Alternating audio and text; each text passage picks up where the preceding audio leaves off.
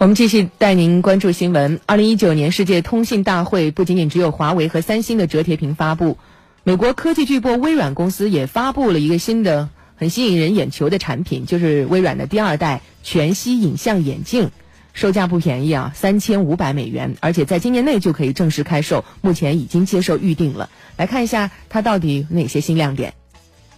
微软的二代全息眼镜是一款头戴式增强现实装置。相比前代产品，它在可视角、体积、重量等各方面进行了改进。升级后的全息眼镜增强了沉浸感体验，增加了眼睛可以感知的全息细节数量，可视角扩大了一倍，让混合现实的世界更广大。同时，这款产品还支持语音识别和语音指令，交互窗口能跟随用户移动。这款眼镜另一个重要的更新是定制化服务，可在教育、医疗、工业等不同领域发挥价值。比如，把全息眼镜和安全帽组装在一起，方便工人在施工时佩戴使用。